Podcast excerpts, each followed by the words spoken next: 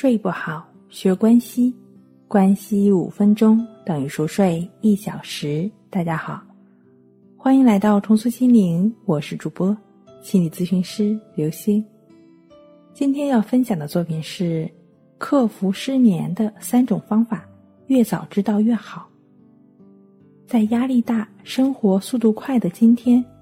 很多朋友为我们不那么早睡或者长期晚睡找到了合理的解释，说：“毕竟人不是机器嘛，长时间高负荷的工作不免让人产生抵触的情绪。晚睡或许是一种代替负面情绪、自我保护的手段，也可能同样基于这种想法吧。越来越多的人开始受到失眠的困扰，有各种各样的睡眠障碍。”诸如入睡困难、早醒、多梦易醒等等。如果你的晚睡能够激发你第二天的斗志，并且没有晚睡的很离谱，由于这种晚睡补偿机制的存在，你个人状态和工作效率没有受到影响，甚至效率提高的话，也就是说，适当的晚睡让你不仅仅没有不舒服，反而让你身心畅快的话，那么恭喜你。你可以继续延续你的生活方式，但是我相信更多的人并没有因晚睡而获益。想到第二天还要继续忙碌卖命的自己，疲惫的状态可能让我们潜意识里抵抗休息，抗拒继续处在高压的状态下。我想，只有你自己才知道自己睡到多晚吧。可能偶尔的晚睡是导致长期睡眠不足、入睡困难的诱因，也可能是怕自己躺下来之后睡不着，从而对睡眠本身的抵触等等。今天我们要分享的三种方法，第一种，运用行为刺激改善你的睡眠机制，这个方法是通过行为的练习来实现的，为床和睡觉建立一种新的链接。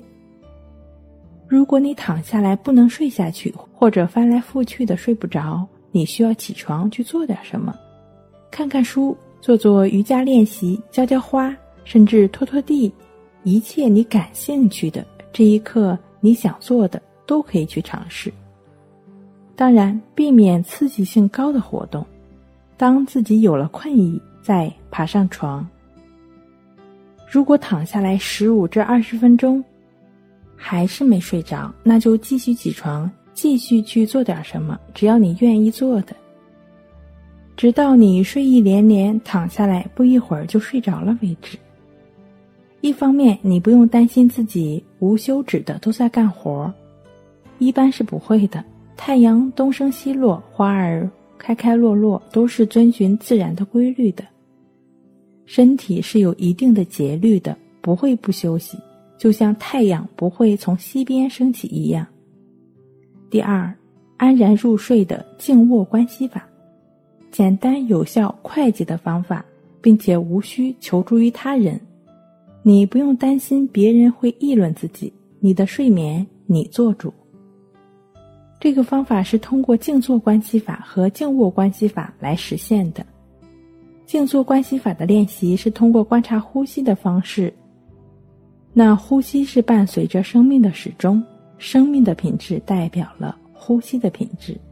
另外，静坐关系法的练习不断净化你的心境，抚平心灵，日常的状态便会不断的趋于平稳。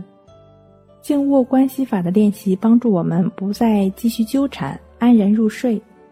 晚上能够有了好睡眠，对于白天的状态改善也是有推动作用的。白天能够心境平和，晚上也就能够少一些烦恼，多一些安眠了。三，保持相对规律的生活习惯。二零一八年，也就是今年三月二十一日的睡眠日的主题，中国的主题是规律作息、健康睡眠。无论怎样努力，每天尽量保持五到十小时左右的睡眠时间。处理好工作、生活、娱乐、充电与睡眠的关系，养成良好作息习惯，睡出健康生活，保持身心健康。睡不好，学关西，关系五分钟等于熟睡一小时。